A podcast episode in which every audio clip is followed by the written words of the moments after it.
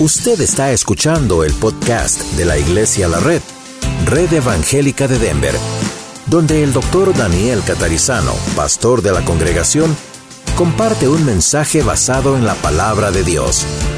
Ahora abra su corazón y permita que en los próximos minutos el Señor le hable y le bendiga.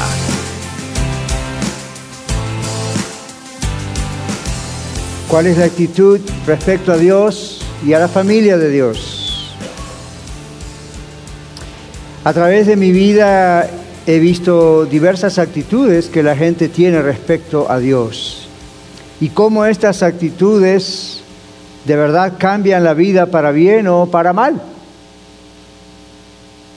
Las actitudes no siempre se dicen, no siempre se verbalizan, pero siempre se demuestran en la manera de vivir. Hoy podría, hermanos, mencionarles una larga lista de actitudes, pero les voy a compartir cinco actitudes, cinco de estas actitudes que estoy seguro que usted en algún momento ha visto. Hay una actitud que dice, cuando me hice cristiano solo cambié de religión. Hay otra actitud que dice, en la iglesia a uno le lavan el cerebro. Hay otra actitud que he escuchado a través de muchos años que dice, creo en Dios, asisto a la iglesia, pero mi vida es mía y por lo tanto yo hago con mi vida lo que quiero. La cuarta actitud que he visto dice, sé que soy cristiano porque un día me entregué a Dios, pero no voy a dejar lo que aprendí en mi cultura, en mi familia o en mi vieja religión, yo soy como soy.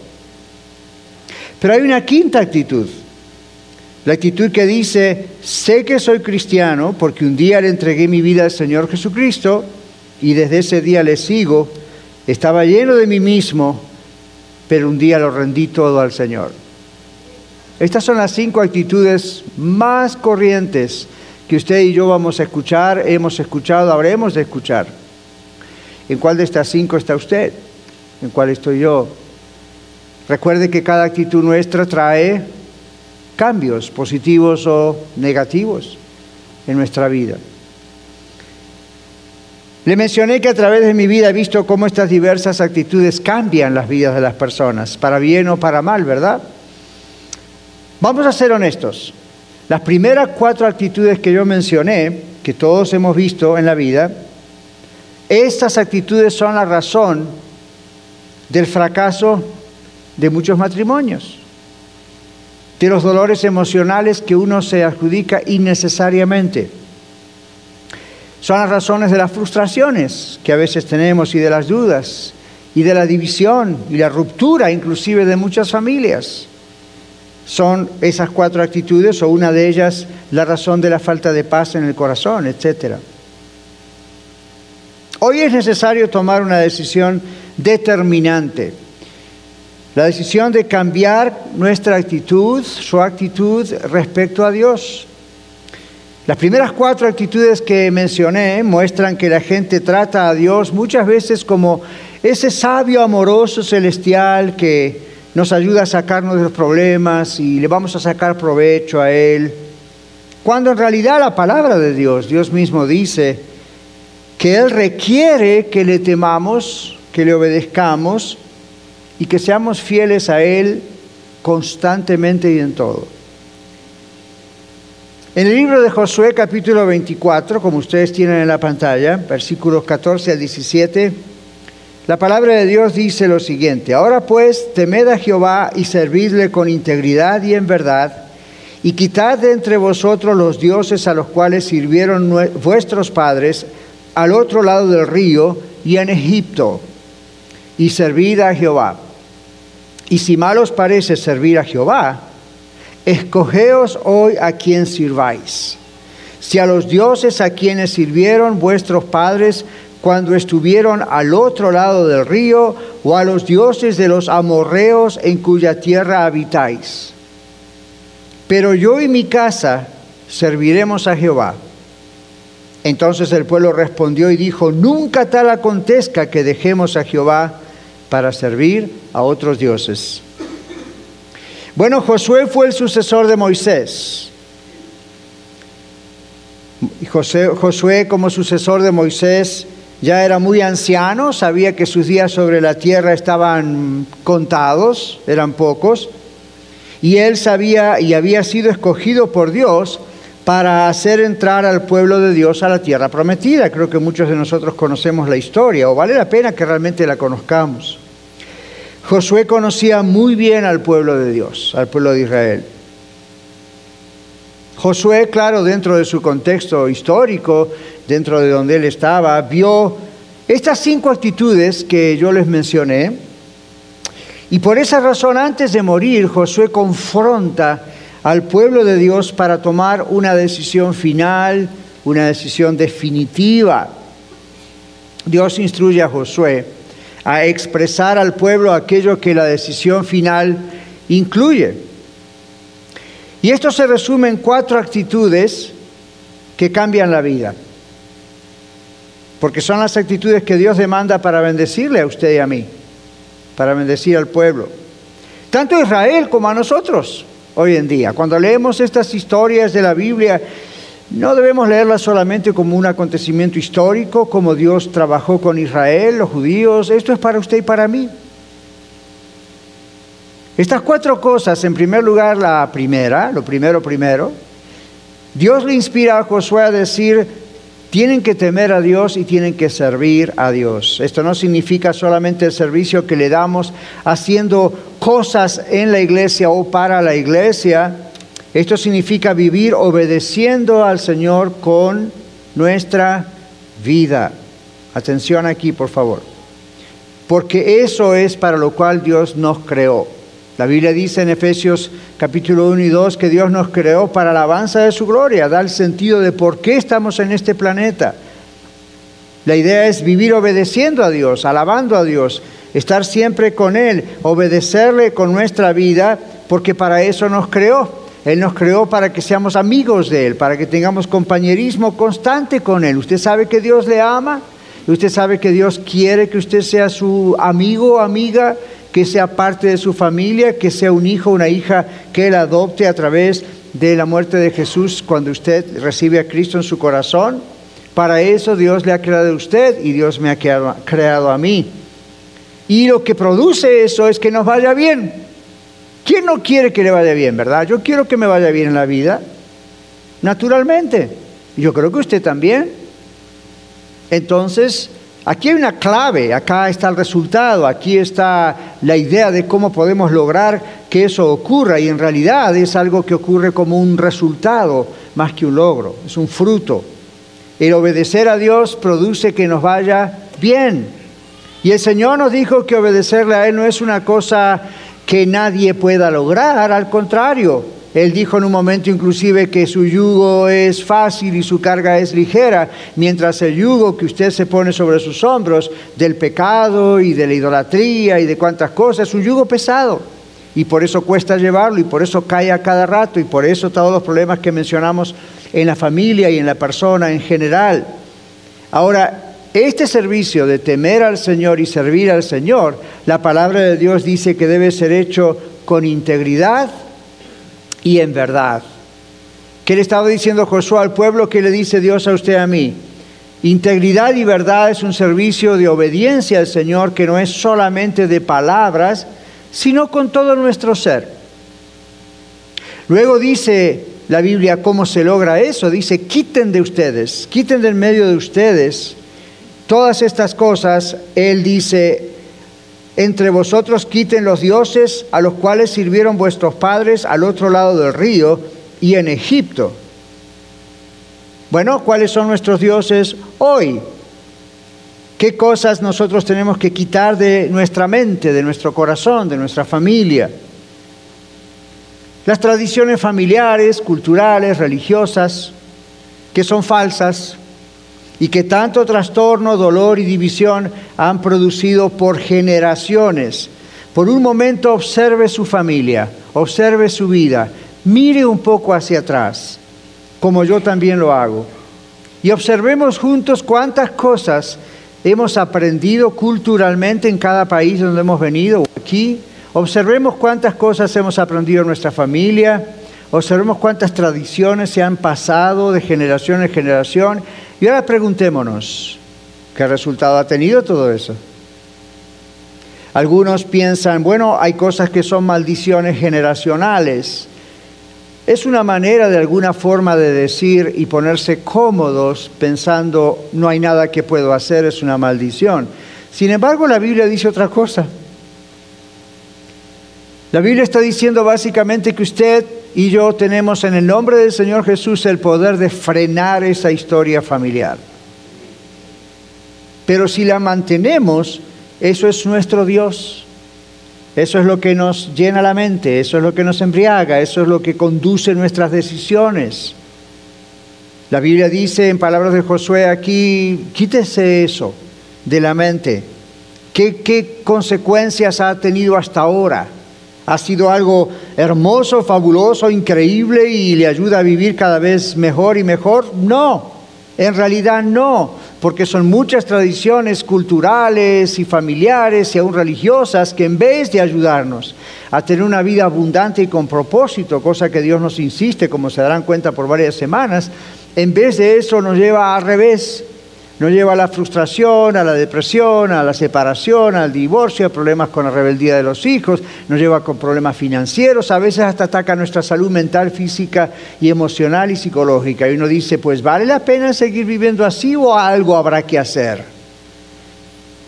Nosotros tenemos nuestros propios dioses, ¿verdad? No serán de piedra, de madera, no estarán en una imagen electrónica o en una foto, pero están en nuestra mente. Dios nos dice hoy, las consecuencias de la falta de temor a Dios y a la desobediencia por obedecer a esas otras tradiciones o dioses, las consecuencias son tremendas, son horribles. Y Dios tiene el derecho a exigir nuestro respeto máximo y temor a Él y nuestra obediencia a Él. ¿Por qué? Porque Él es nuestro creador. Él nos hizo y no nosotros a nosotros mismos, dice la Biblia. Pueblo suyo somos y oveja de su prado. Somos de Él, su cuerpo, su vida. Mire sus manos, mire sus pies. Esto le pertenece a Dios, Dios lo creó. Entonces, ¿tiene Dios derecho de exigir alabanza y adoración a Él? ¿Tiene Dios derecho a exigir obediencia a Él? Por supuesto que sí. Si usted cree que Dios es, si usted cree que Dios existe, si usted cree que Dios le ha creado, pues razonablemente Él tiene derecho a exigir que usted le tema, que usted le sirva, que usted le adore. ¿Por qué? Porque para eso le puso a usted y a mí en el planeta Tierra. Y para eso es el propósito por el cual usted hoy está aquí, para escucharlo una vez más. Y para saber además que si usted quiere que su vida cambie y Dios intervenga en su familia, en su matrimonio, en su salud, Dios intervenga en sus decisiones, en su salud mental, Dios está dispuesto a hacerlo, Dios quiere hacerlo, Dios está listo, listo y pronto para hacerlo, pero depende de usted que haga una decisión final. Josué puso al pueblo de Dios, al pueblo de Israel, en una decisión final. En el verso 15 eh, Josué les dice, escojan a quién van a servir. Escojan, no, que, no queden así, dice Josué. No estén aquí, allá, mitad aquí, mitad allá. Escojan, tomen una decisión final. Hay que tomar una decisión final. Uno no puede seguir postergando esto día tras día, semana tras semana, mes tras mes, año tras año. Escoja servir y obedecer a las tradiciones familiares, culturales y religiosas. Usted tiene el derecho de hacerlo, estamos en un país libre. Hoy celebramos Memorial Day, soldados que murieron por nosotros y que están hoy en frente de batalla defendiéndonos para que usted tenga la libertad de decirle a Dios que sí o que no. Pero Dios les dice hoy, tome una decisión, una decisión final. Escoja estar como está o escoja servir a Dios. Escoja servir a los dioses familiares, tradicionales, religiosos, o escoja servir al Rey de Reyes y Señor de Señores, al único Dios verdadero. En Apocalipsis capítulo 3, versículo 16, el Señor Jesucristo nos dice que tenemos que tomar una decisión final. Hablándole a la iglesia en la Odisea, en la ciudad de la Odisea, Jesús dice, pero por cuanto eres tibio y no frío ni caliente, te vomitaré de mi boca. Es una expresión horrible, pero es una expresión muy gráfica de que a Dios le disgusta, a que Dios le da asco la persona que está aquí y allá, entre esto y el otro. Dios ama a esa persona, Dios le ama a usted, Dios me ama a mí, pero Dios dice sea frío o sea caliente, esté de un lado o esté del otro. En el medio no se puede estar. El Señor Jesús confrontó a sus seguidores en su época para que tomaran una decisión final. En Juan capítulo 6, versículos 63 al 69, el Señor dice, el Espíritu es el que da vida, la carne para nada aprovecha. Las palabras que yo os he hablado son espíritu y son vida, pero hay algunos de vosotros que no creen porque Jesús sabía desde el principio quiénes eran los que no creían y quién le iba a entregar. Judas.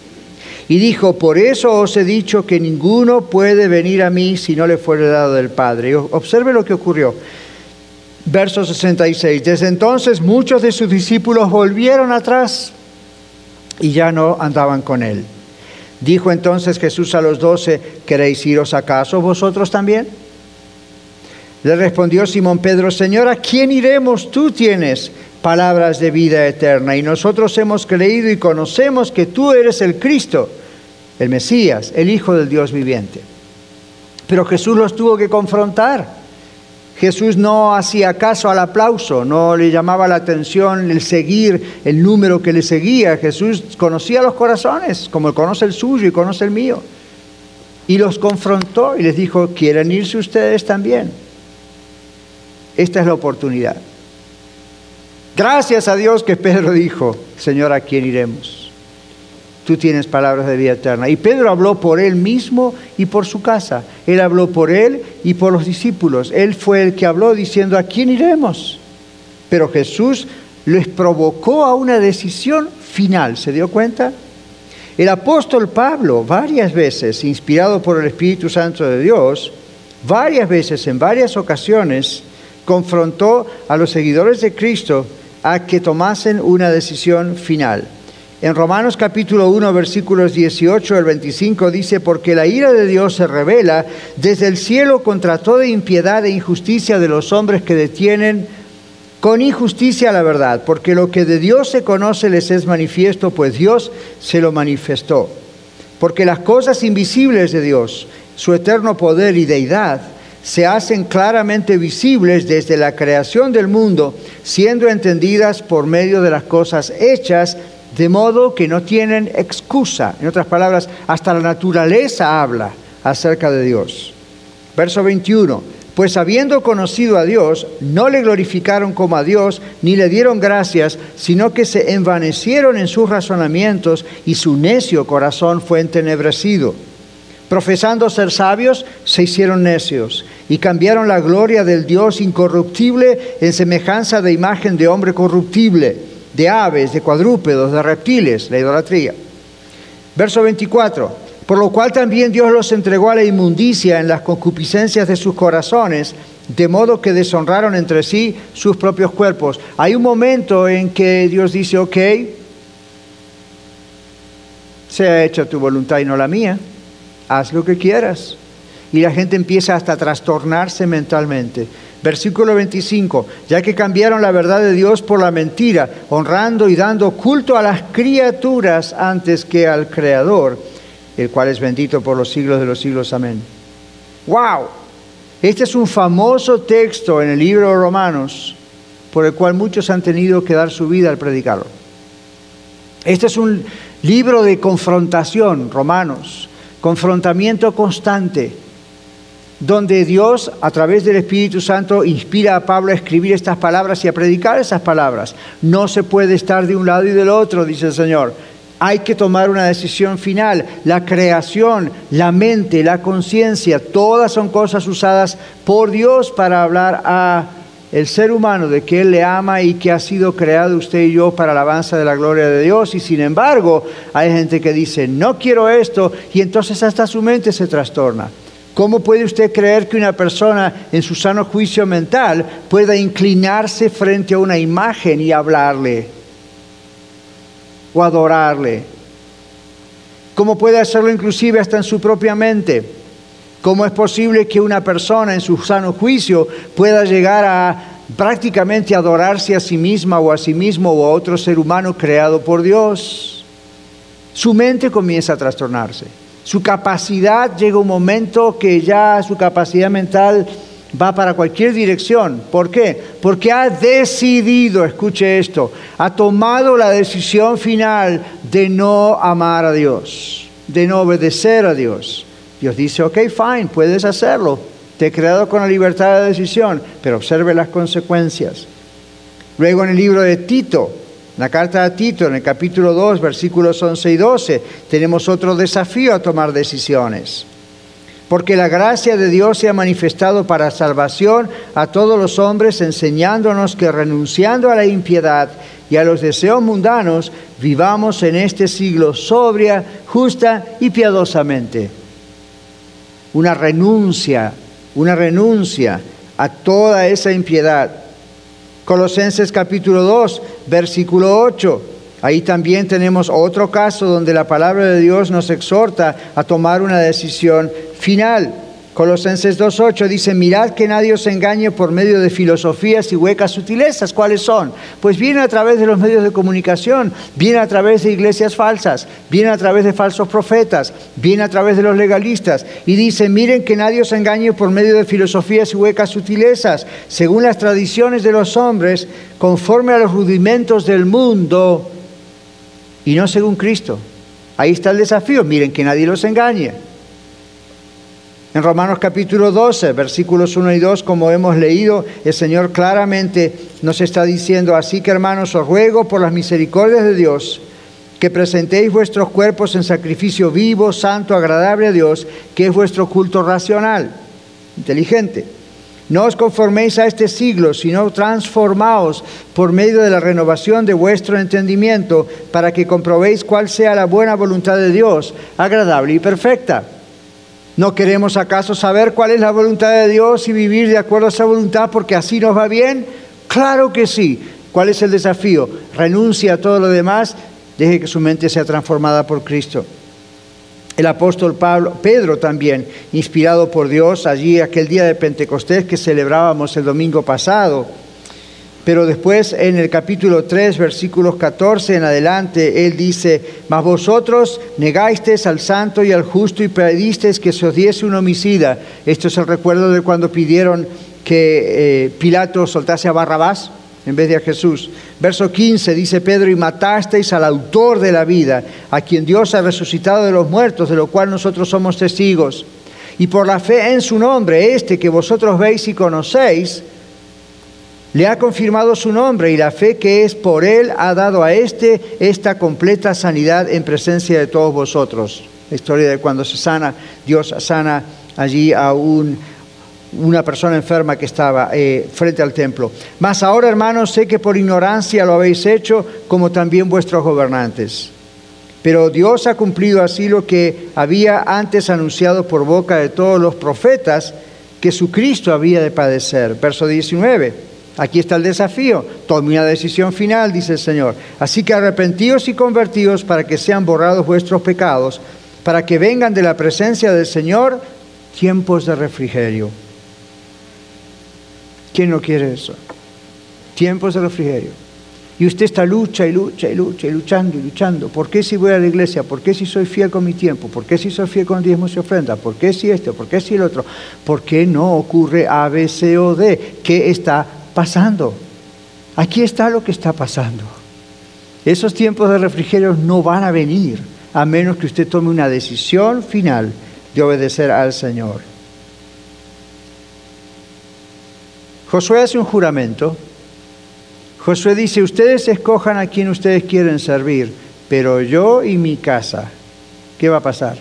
Serviremos a Jehová. Tienen la libertad de hacerlo. Ya Dios los trajo a la tierra prometida. Ya Dios les mostró todo su amor. Ya Dios les mostró su protección. Ya Dios les mostró su provisión. Pero ahora tomen una decisión porque todavía, dice Josué, continúan comportándose siendo dominados por aquellos dioses que están en su mente, diríamos hoy. en las tradiciones, en la cultura, en su religión. Dice el Señor, tomen una decisión. Josué dice, yo y mi casa, fíjese la decisión final, yo y mi casa serviremos a Dios. ¿Qué significa eso? Obedeceremos, temeremos a Dios, respetaremos a Dios y nos dejaremos guiar por Él y le obedeceremos. El rey David se arrepintió, ¿sabía usted de eso? El rey David se arrepintió y tomó una decisión final después de haber pecado. Quizá usted está aquí esta tarde o escuchando en el podcast y piensa, pastor, si usted supiese mi vida, las cosas que yo he hecho, a, lo mejor hoy mismo o antes en mi vida, y, no importa. El rey David era un ser ungido por Dios, un, un hombre que amaba a Dios y que al mismo tiempo cayó inclusive hasta en adulterio. Dios lo reprendió a través de un profeta y lo bueno es que David lo reconoció y se arrepintió. En el Salmo 139 escribe las famosas palabras en los versículos 23 y 24. Escuche esto, examíname, oh Dios, y conoce mi corazón, pruébame y conoce mis pensamientos, y ve si hay en mí camino de perversidad, y guíame por el camino eterno. Examíname, Dios, prueba mi corazón, conoce mis pensamientos, y ve si hay en mí camino de perversidad. Y no te quedes ahí, Señor, guíame, guíame por el camino eterno, por el camino que vale la pena, por el camino que lleva al tiempo de refrigerio. Santiago, por último, inspirado por el Espíritu Santo, también nos lleva a una decisión final. En el libro de Santiago,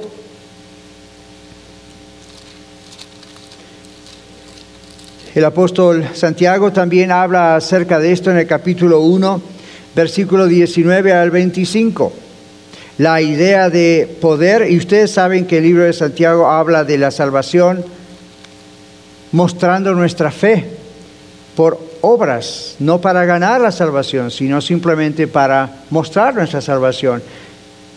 Santiago capítulo 1 versículos 19 dice, por esto mis amados hermanos, todo hombre sea pronto para oír, tardo para hablar, hombre, mujer, tardo para hablar, tardo para airarse, porque la ira del hombre no obra la justicia de Dios. Por lo cual, desechando toda inmundicia y abundancia de malicia, recibid con mansedumbre la palabra implantada. En este momento se le está implantando a usted la palabra de Dios y a mí, la cual puede salvar vuestras almas. Pero sed hacedores de la palabra y no tan solamente oidores, engañándoos a vosotros mismos. Porque si alguno es oidor de la palabra, pero no hacedor de ella, ese es semejante al hombre que considera en un espejo su rostro natural porque él se considera a sí mismo y se va y luego olvida cómo era. Mas el que mira atentamente, escúchelo por favor, mas el que mira atentamente en la perfecta ley, la de la libertad, persevera en ella, no siendo oidor olvidadizo, sino hacedor de la obra, éste será bienaventurado en todo lo que hace. Además está preguntarles cuántos quieren ser bienaventurados en todo lo que hacemos. Es una pregunta casi ridícula es una pregunta retórica. La respuesta es, por supuesto que queremos ser bendecidos. Por supuesto que queremos ser bienaventurados. Bueno, esto nos lleva a la conclusión. Sin pretender incluirme entre los santos hombres de Dios a quienes Dios usó para dejarnos la Biblia, las Escrituras,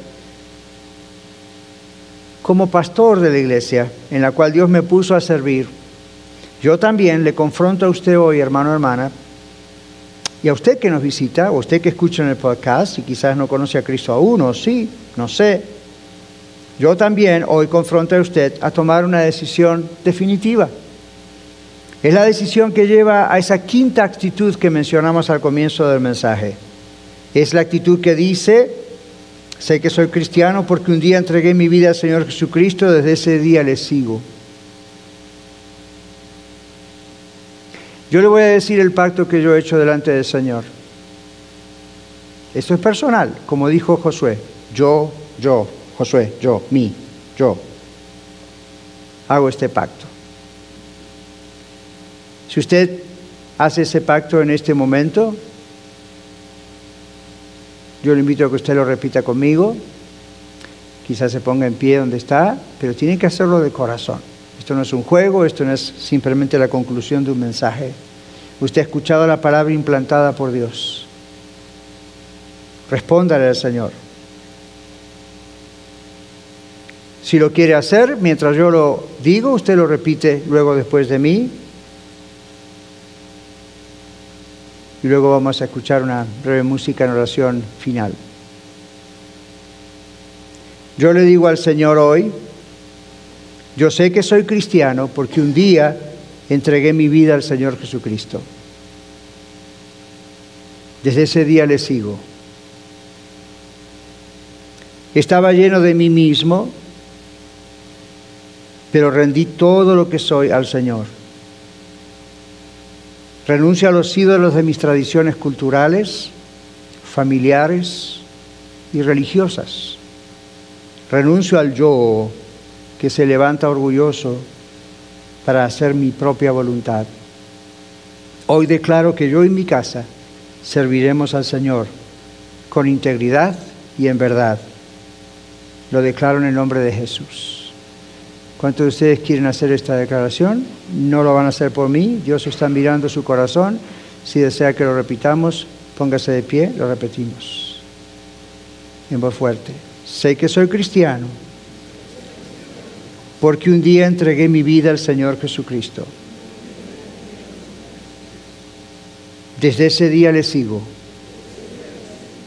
Estaba lleno de mí mismo pero rendí todo lo que soy al Señor.